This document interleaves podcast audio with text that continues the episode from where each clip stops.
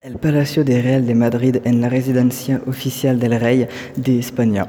No obstante, los actuales reyes no habitan en el sino en el, Palacio de la Zarzuela, por lo que es utilizado para ceremonias de Estado y actos solemnes.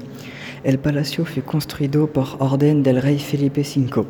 El último monarca que vivió en palacio fue Alfonso XIII aunque Manuel Azaña, presidente de la Segunda República, también habitó en el mismo ocupando las habitaciones que anteriormente había ocupando la reina María Cristina y siendo por tanto el último jefe de Estado que lo hizo. Durante ese periodo fue conocido como, como Palacio Nacional.